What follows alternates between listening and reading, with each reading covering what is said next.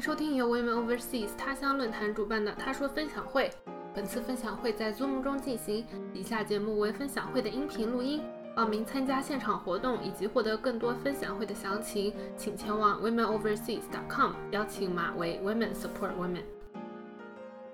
呃，我们 Women Overseas 他乡论坛目前是由几位生活在美国和英国的女性发起，希望为女性提供一个私密的、可以自由表达、彼此支持、共同成长的平台。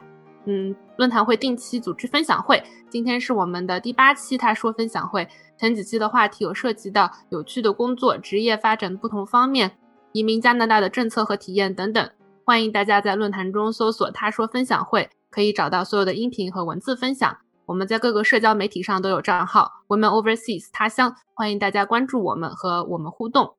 那我们现在就正式开始我们今天的分享会啦！啊，这里的话大家可以看到我们今天四位分享人的简短情况。那我们请四位分享人跟我们一一打一下招呼吧。Christy，你先开始好吗？嗯，好的好的，我是 Christy，然后我的工作呢是主要做移民方面的，所以说有想了解各种移民政策的话，一会儿我会都介绍一下。好的，感谢大西。嗯，大家好，我大西，我现在在伦敦做 marketing 相关的工作，我已经在伦敦工作五年半了，之前在纽约工作过一年半，因为没有抽到 H1B，所以是当时是被派到了伦敦。对，大概是这样的情嗯，好的啊，那我们 Right。Hello，大家好，嗯，我也是在做 marketing，然后我在苏格兰，啊，我是一八一九年来英国读研的，然后之前是在国内也工作了两年。好的，那 Constance。嗯，大家好，我是 Constance，然后我在伦，呃，我在现在在伦敦，然后在 UCL 读书，然后我已经在英国六年多的时间了。嗯嗯好的，那我们就正式开始今天分享会。首先的话，刚刚我在 chat 里面也看到了，大家想要问，在疫情的情况下，目前大家的生活状况是如何的？嗯，那我们不如就先按照这个名字的顺序，大家来简单的谈一下你目前的生活状态，呃，吃的、玩的之类的吧。嗯。我先开始吗？嗯，好的。对我对我来说就还好吧，因为除了平时就是不能去饭店吃饭，不能逛街，其他的感觉上班啊，或者是呃社交啊，都还比较正常。就是因为我可能也不是非常呃，就是嗯，对疫情这些事情非常紧张吧，所以就嗯，对我来说还好。就就是比如说出门多注意戴口罩，然后多洗手这样子。但整体来讲，对我生活影响不是很大。嗯，好的。那大西呢？啊，好，呃，我是这个样子。我们公司大概是三月十九号的时候宣布全体人可以在家工作，那是第一次 lockdown。嗯，那个时候我回国待了五个多月，然后我是八月份回来的。回来以后我就经历了英国的第二次 lockdown 和第三次 lockdown，所以呃，回来以后就一直在 lockdown 期间嗯工作吧。嗯，其实我觉得。对我最大的影响呢，就是我觉得我身体方面有一些小毛病，因为你 lockdown 期间就不怎么去运动了，所以我在这方面觉得自己要有所改善，所以我现在也是每天都要出去溜达溜达，嗯，或者是运个动什么的，就是保持身体上面的一个健康。但我觉得我心理上面呢还是蛮健康的，嗯，而且现在也没有大家想的那么可怕，只要不去那种嗯人多的地方。嗯，因为所有的饭店呀和呃逛街地方都没开门，所以其实也没有那么大的风险。对，好的，那呃，Right 呢？我这边是，嗯嗯，跟大西有点像，就是我们也是三月份开始就在家工作了，然后呃之后就是没有回去过，就没有再再也没有去过公司。呃，然后我感觉是因为苏格兰其实整体抓的比。英格兰严一点，那我们其实 lockdown 不 lock 不不 lockdown 都没什么差别，就是都，呃，就平时也比较少出门吧。然后，但但是我刚好跟大家其实相反，就是我我在家了之后我就疯狂运动，然后我现在一星期大概会运动个六六趟这种感觉。然后，但是呃，因为我我刚好是等于说工作这一年就是就是疫情了，所以所以就是没有什么。就是现在是处于没朋友的状态，然后，嗯，所以就是，但是这就做很多有的没的事情吧，就是有看书啊，然后有也是有做瑜伽、做冥想啊，然后做了很多，所以也是疯狂的往上冲浪之类的各种。但其他确实是没有什么太大影响，就是尤其是在四谷兰，就是出门那些人都是隔了很远很。地广人稀这种感觉，所以所以可能跟伦敦大剩下的几位都在伦敦的感觉还是蛮不一样。好的，谢谢。那 Constance 呢？呃，我是正好第一次 lockdown 的时候，我还没在伦敦，我我的本科在巴斯，所以我当时是在巴斯，然后我就在两个 lockdown 之间正好搬了家，就基本上是从一个屋困到了另外一个屋里面，然后。基本上我的本科最后一年跟我现在读研也是一样，就是就是都出不去，因为都要上网课嘛。但是我觉得还挺有意思的，就是去年年出不了门的，其实就你不需要物理去移动的，省了很多时间。之后我其实干了很多事情，比如参加我们论坛啊，然后我自己在学校就因为你不需要去。现实中 physically 跟人开会，所以其实同时可以干很多事情。所以我其实课就是学习之外，我干了特别多的事儿，找工作啊什么的。我觉得其实也挺好的。不过就是第一是没有办法运动，我现在在伦敦的屋就比我在巴斯小了三分之二。然后，然后就是我真的觉得这一年的话，吃吃的变差了，因为有的时候会要一下子要囤很多东西，然后有的时候又会断。断粮，然后就得叫外卖什么的，吃的不如我以前自己做的好了。好的，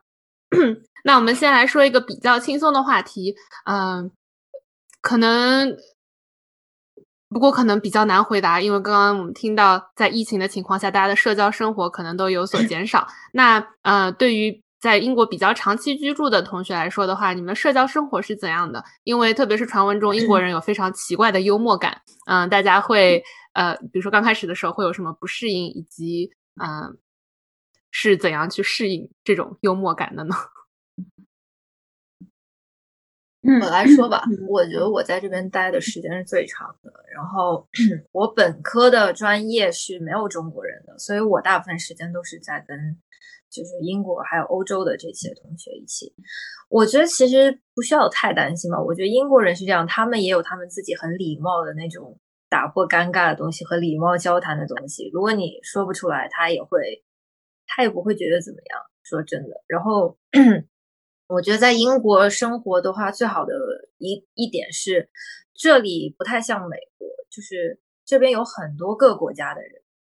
就是印度啊，或者是亚洲来的，比如说，嗯，马来西亚、新加坡，然后印度这样子的，然后也有欧洲各个国家的人，大家的其实细讲的话，文化各方面还都都挺不一样。所以，如果其实你要是觉得你的英国的同事不是那么能好相处，其实你也可以多跟别的国家的同事或者是朋友去多接触交流。其实我本科里我最好的一个朋友，他就是西班牙人。然后我感觉就是他完完全全他们家庭教育的那个模式就很中国，就很不西班牙，跟大家想象中的很不一样。所以其实如果大家觉得会有一点跟英国人尴尬的话，大家可以去跟别的朋友、跟别的国家的朋友或者是同事去多交流交流，其实说不定可以找到其他的谈得来的人。这样，嗯嗯，我的感觉呢，就是我不是从美国来。然后我来了以后，我我就是发现一个奇怪的现象，就每当下班的时候，你路过一个 pub，你就会发现所有人都站在这个 pub 外面喝酒。这个我在美国是很少见的，因为美国人至少还是会在这个酒吧里边喝酒的。但是在英国，大家的 social 的方式，很多情况下是下班以后站在一个酒吧外面喝酒。嗯，而且就是因为平时英国人对你也是很彬彬有礼的嘛。或者是他 不会像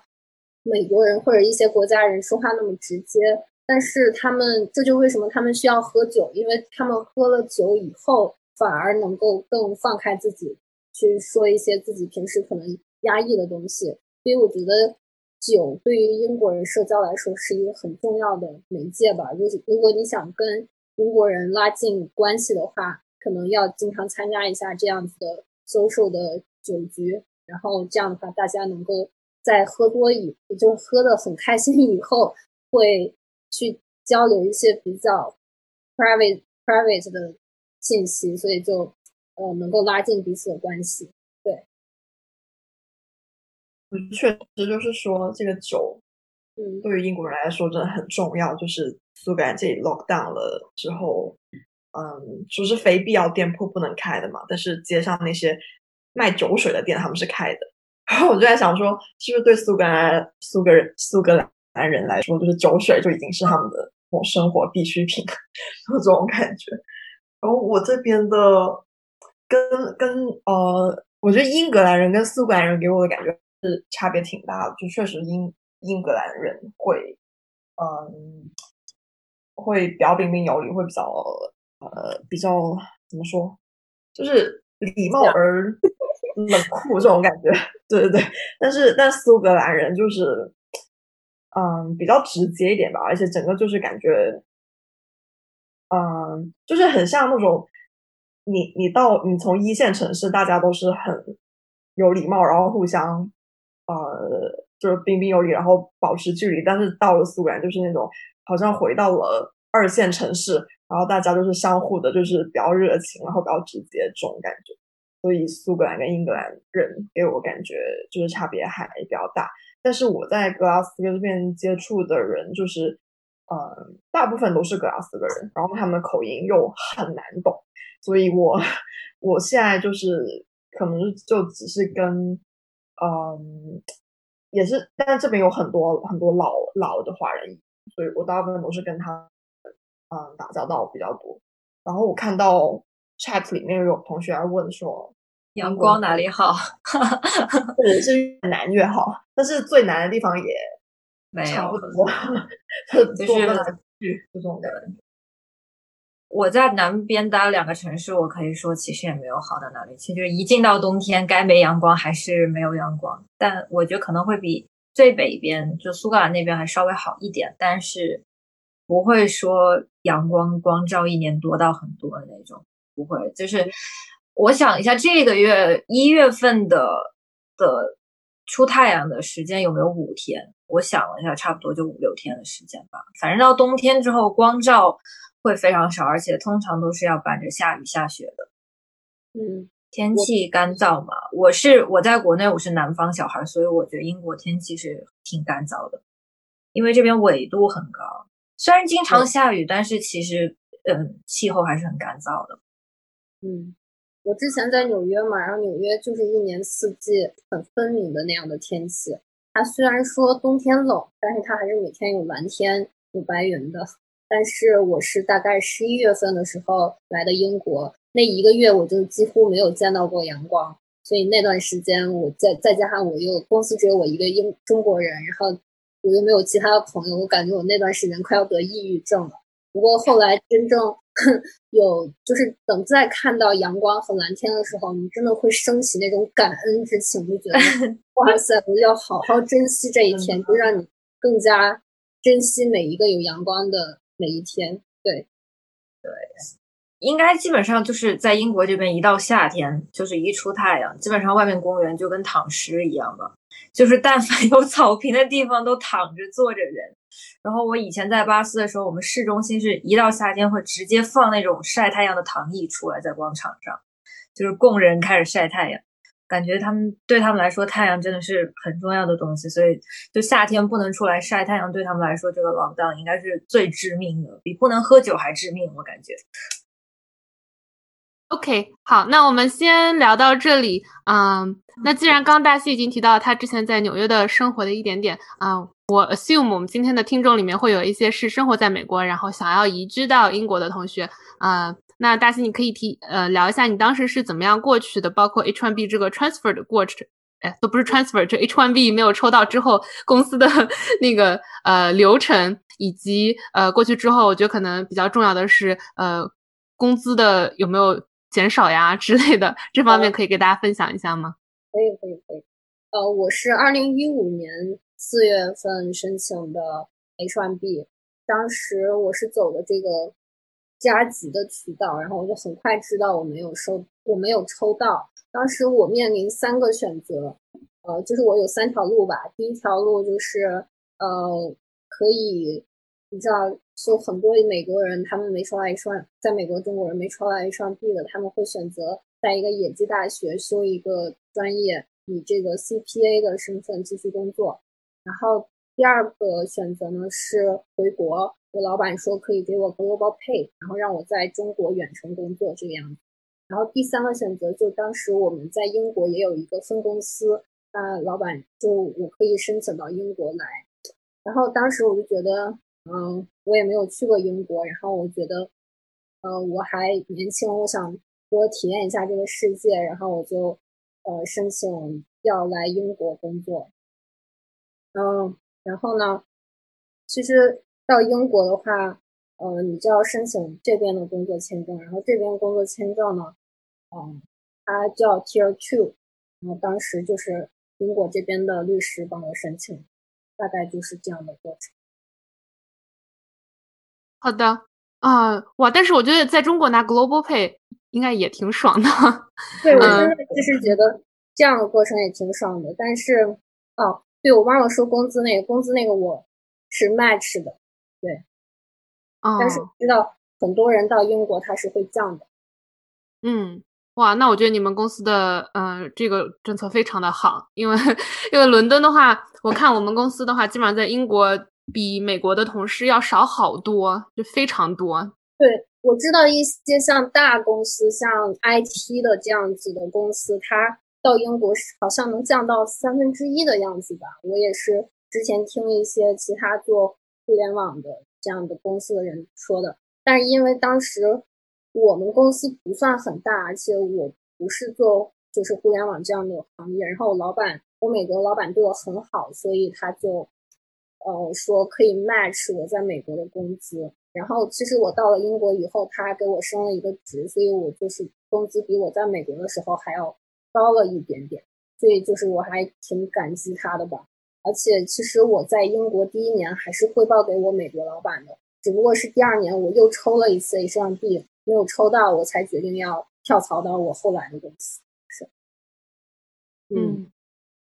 然后，然后再说一下吧，就我刚又想到，不好意思，就是呃，我当时申请的这个签证叫 Tier Two General，然后它是呃在英国找工作的人都会申的一个工作签证。嗯，但是我后来在英国遇见了很多从美国来英国工作的人，他们可能是。当时申申的不是这个签证，他们申的是呃 Tier Two Intercompany Transfer 这样的一个签证，就是相当于内部调动签证。然后这个签证，我不建议大家如果要来英国的话申这这个类型的签证，因为这个类型类型的签证，你要是在英国跳槽的话，你需要离境十二个月，再申请一个新的工作，就相当于。就相当于我们用 L1B 的身份回美国，然后你要用 L1B 身份在美国跳槽的话，你也得离境美国十二个月，再去申请美国的工作。所以当时我的朋友他也想，就是他被派到英国以后，过了一一两年，他想跳槽，但是他那个签证身份他没办法跳槽，他就没办法就回国了。所以大家一定要可能要注意一下这点。我具体不知道现在政策有没有改，但是补充一下，政策改了。是吗？是吗？那那行，那那我这个是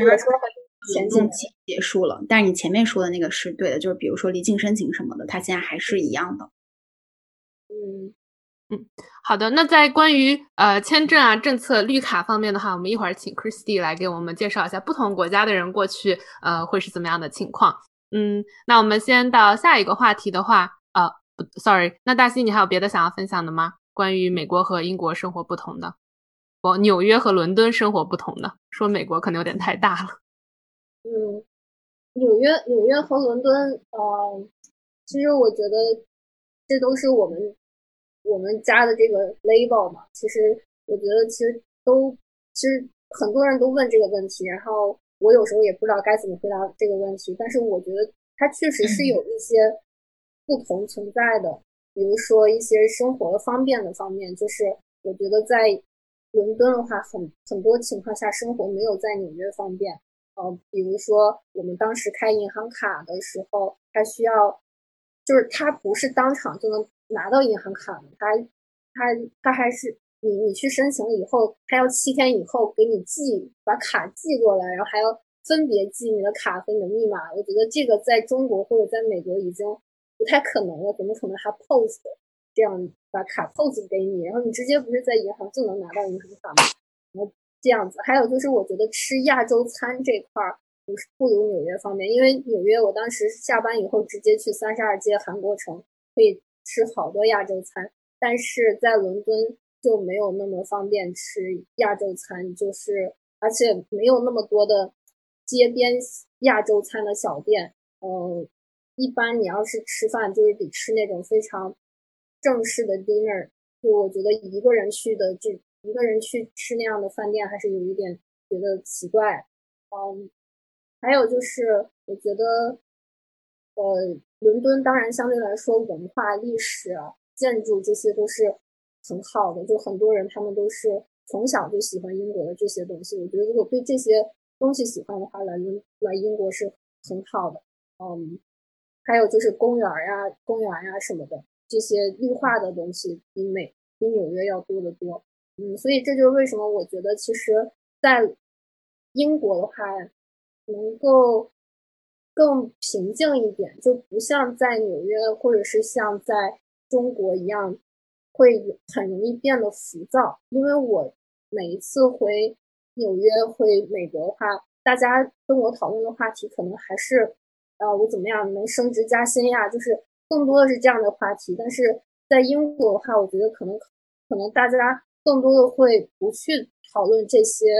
比较现实层面的问题，更多讨论什么艺术呀，或者是文化啊、读书啊什么的。所以我觉得，其实，在英国，我很感激在英国的这个经历，就是让我好像能够变得更佛系了一点，就是不是心里不是那么的浮躁，然后去有更多独处的时间去想清楚我究竟是一个怎么样的人，我究竟想要追求什么样的一个生活吧。所以这一点我还是觉得挺好，嗯。啊，那我觉得听起来就是我也很向往那种感觉。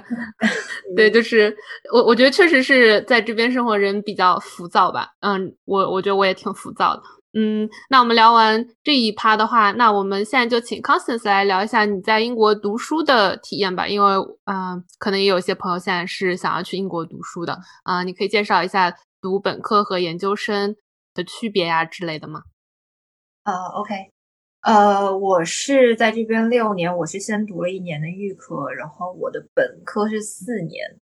的时间，然后呃，我的四年是因为我的专业有一年叫 placement，这个东西可能在美国的话就比较陌生，它是一种就是你可以全年去一个公司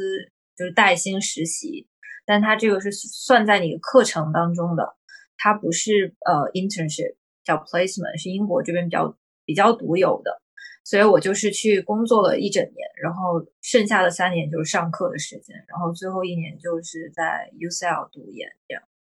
然后我不知道，嗯嗯，大家的话就是对来英国读书的选择是为什么来英国？但是我觉得来英国的最我自己个人感受到的好处，第一就是就是在英国这边读书，你是真的可以接触到。各种各样的国际文化的人，相比美国的话，因为我有很多的同学啊朋友在美国读书，然后在美国读书的话，可能你真的可以见到百分之九十的都是美国的美国人，就只是美国人。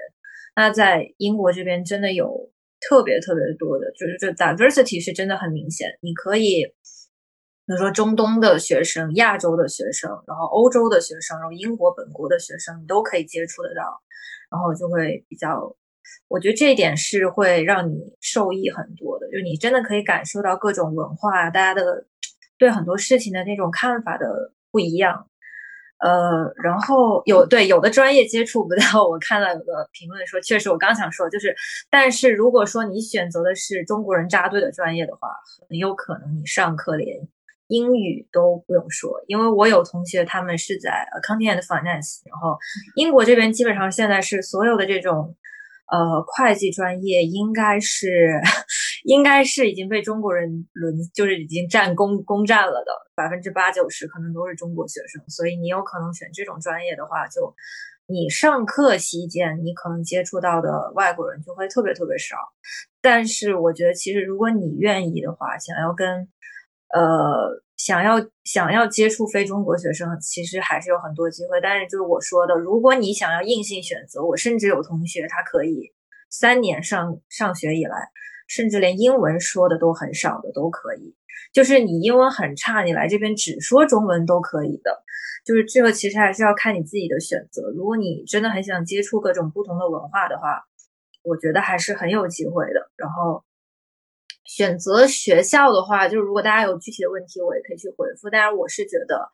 呃，英国的学校本来就在国内的知名度来说，肯定是没有美国的学校高的。就是我想。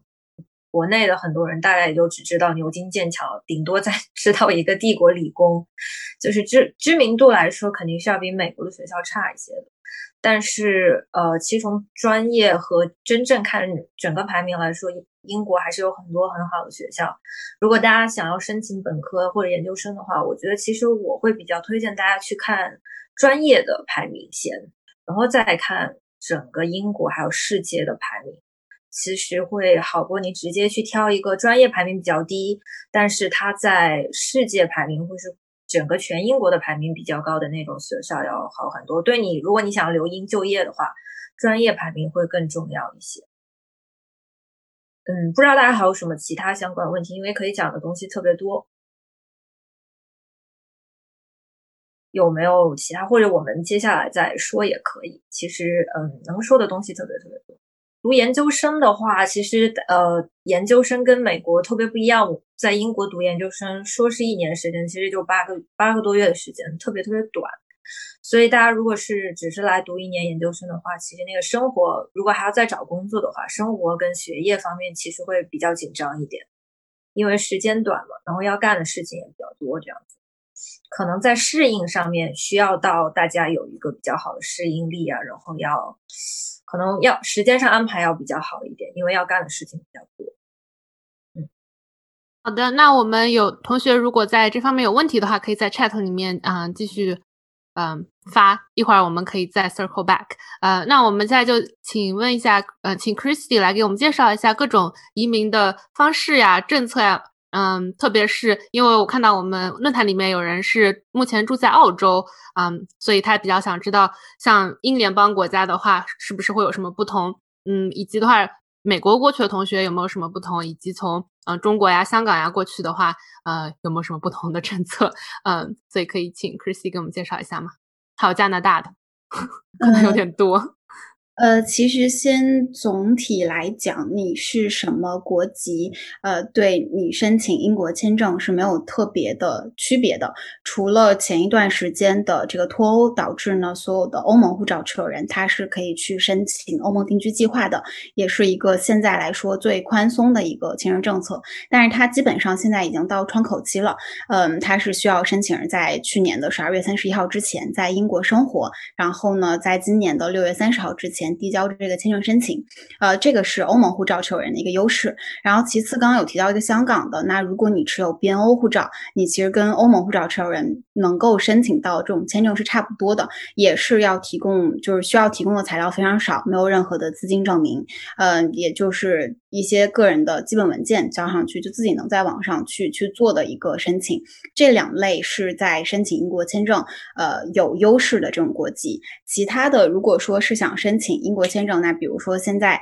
呃，就是比较呃热门的几个，第一个是 PSW，它是今年的四月份会出台这些费用以及它具体的政策要求，但是现在是能确定今年就一定会出来，就所有的这个本科生、研究生还有博士生，只要是在二零二一年的夏季毕业的，那么他就可以去拿两年到三年的这一个呃。准工作签证吧，就是你拿这个签证，可以在英国有多这么两到三年的时间去找工作，去转工签。然后你持有这个签证，等你快结束的时候，如果你没找到工作，你也可以可以在英国境内直接去呃转换其他的签证，比如说呃有配偶签，或者是说 startup innovator 等等的这些所有签证，你是可以在英国境内转的，不会像一些海外签证，就是刚刚大西有讲到那种 ICT 的工签，它可能是需要离境去转。这 PSW 就还比较就是呃呃方便一点吧。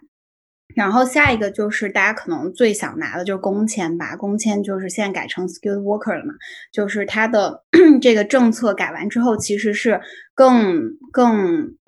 就是 友善一点的，就是它要求没有那么以前那么高了。比如说之前会有那种呃劳动力市场测试，就是雇主想要 sponsor 你之前是一定要去做一套这种打广告的流程的。然后现在的话，就是境海外和就是境内的申请人的标准，其实都比以前稍微降低一点点了。包括他的这个工资的标准，没有以前卡的那么高。然后，并且他转永居五年之后转永居的这一个薪水的要求，也从三万六降到了两万呃五千六，大概是这样子。所以工签其实是利好的，就是它的政策会稍微松一点。但是我觉得这个其实也是特别。呃，难去申请的一个签证，就是因为你不确定你是不是可以找到这种 sponsor，就这个决定权不在你手上。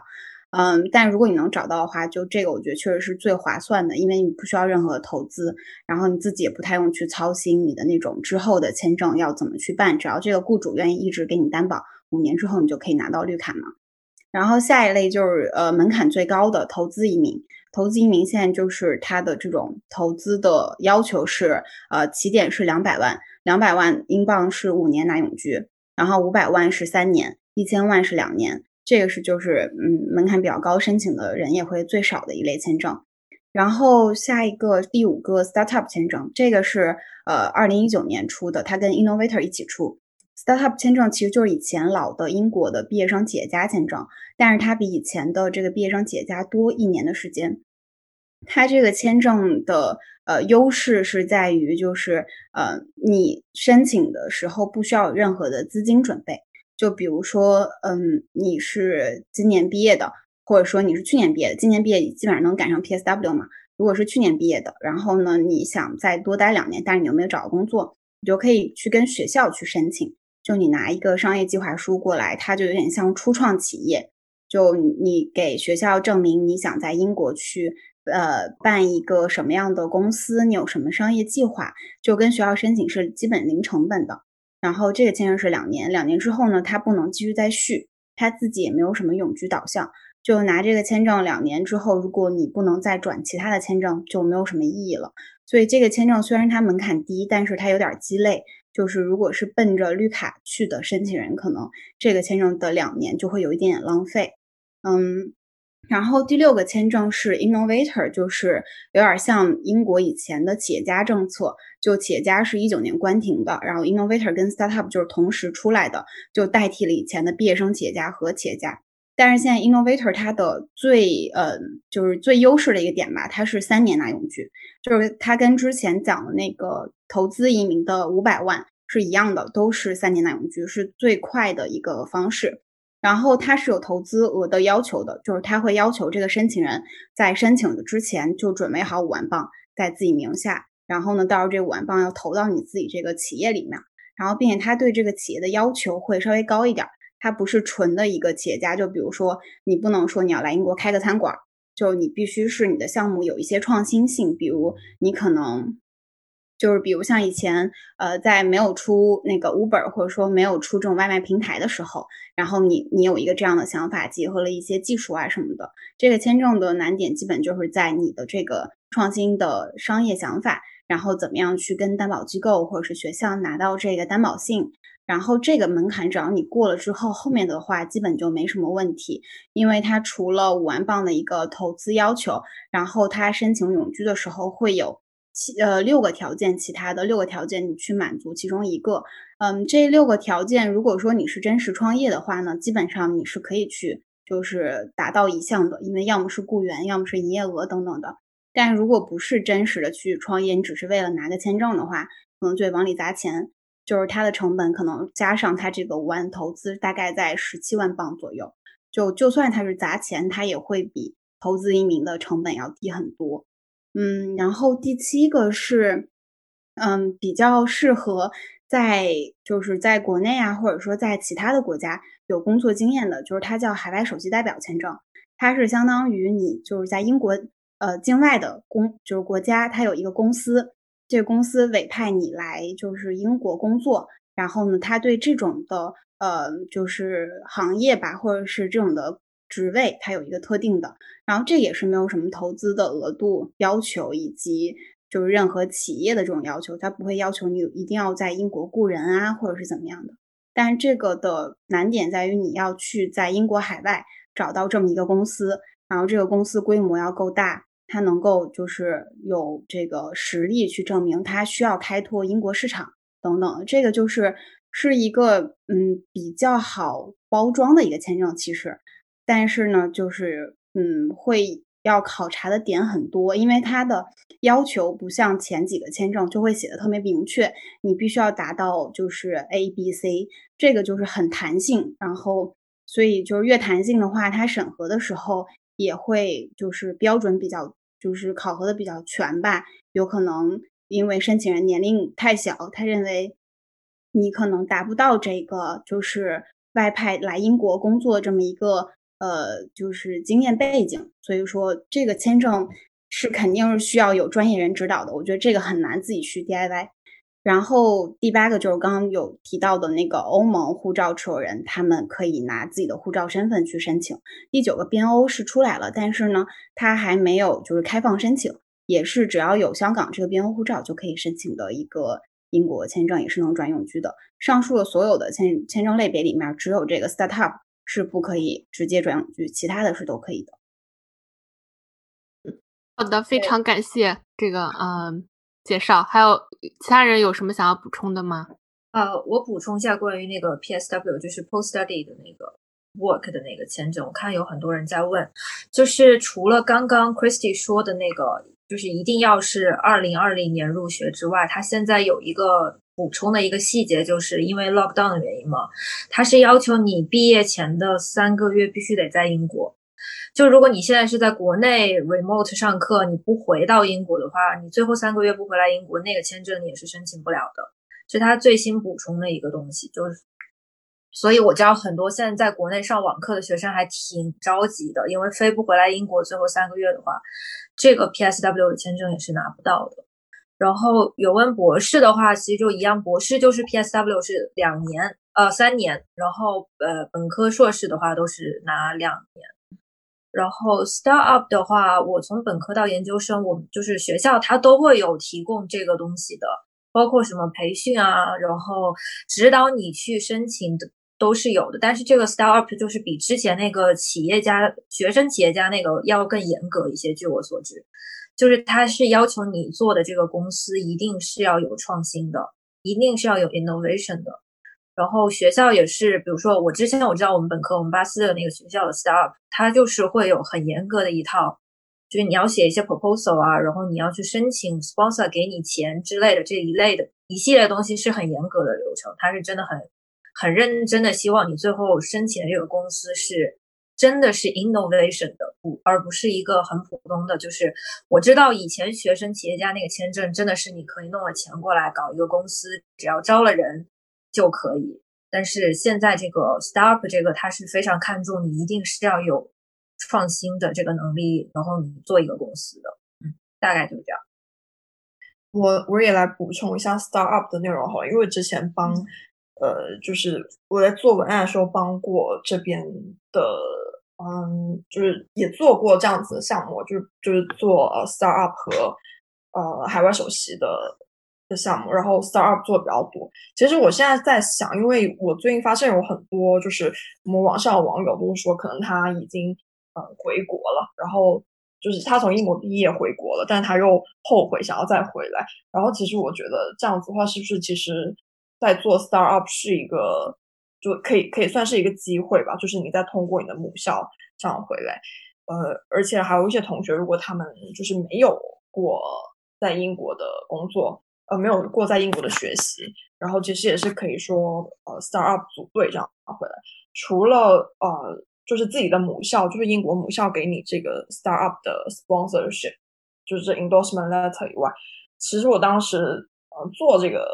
工作的时候，就是也也接触到一些别的，就它可能不是你的母校，但它就是一个大学里面的这种创业中心，或者说是一个社会上这种孵化项目。那这些它也是可以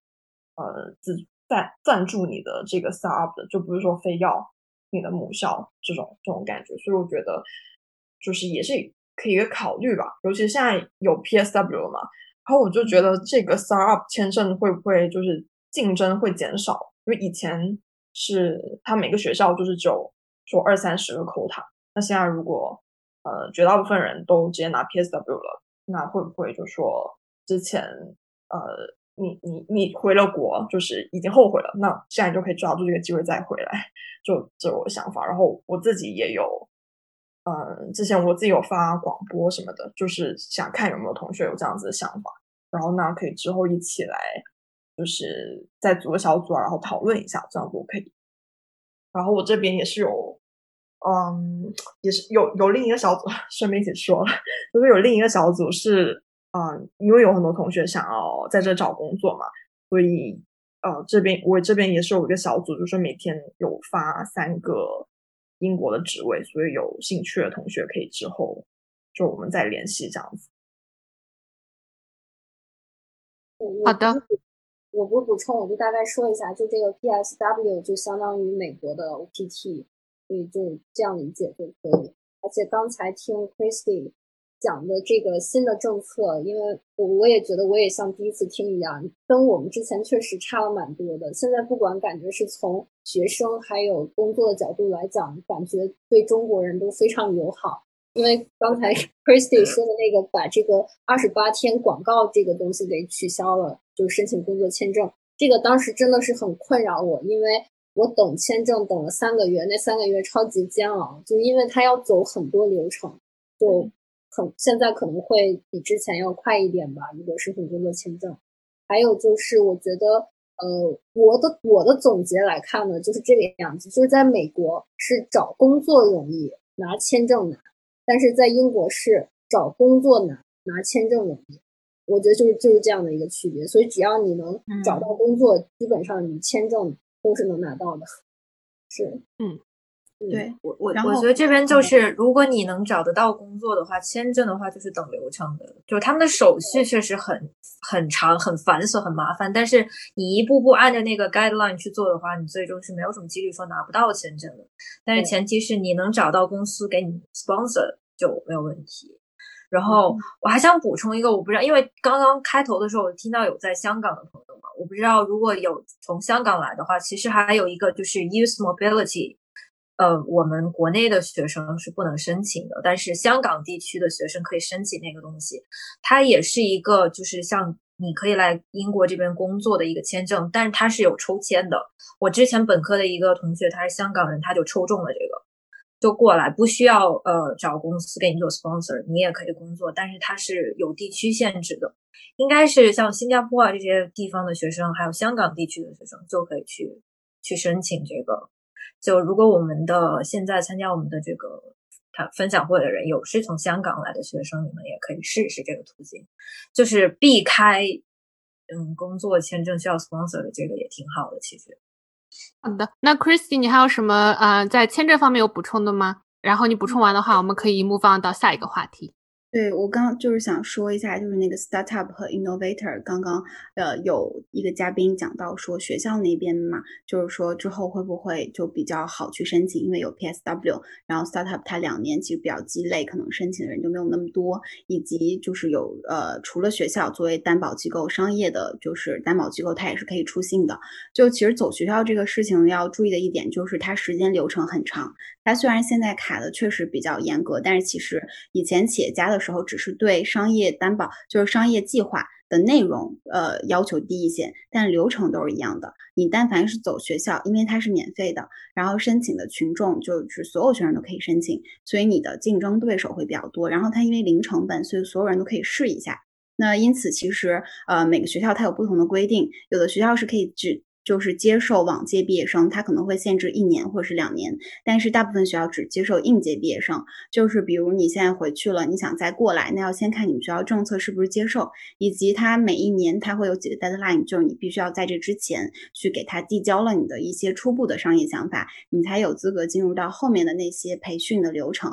所以，如果是要走学校的话，就肯定是我觉得至少提前六个月的时间去准备，你才有可能在你预计的时间可以交上去那个申请。然后，商业担保机构的呃时间流程的话，大概是一到三个月。但是它是收费的。就是嗯，他们快的原因就是因为他要收一笔费用。基本上呃，startup 是一万到一万五，然后 innovator 的话是两万到两万五，他就给你出这个信，以及他后面给你的这些就是服务吧，就可能有一些机构会这样去做。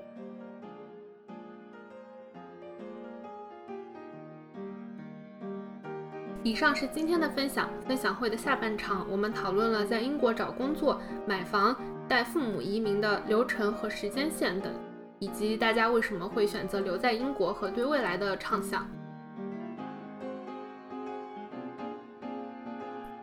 如果你喜欢我们的节目，欢迎大家给我们留言，分享给你的朋友，在 Apple Podcast 上给我们打五星好评，帮助更多人发现我们。期待更多女性加入我们的论坛 womenoverseas.com，邀请码为 Women Support Women。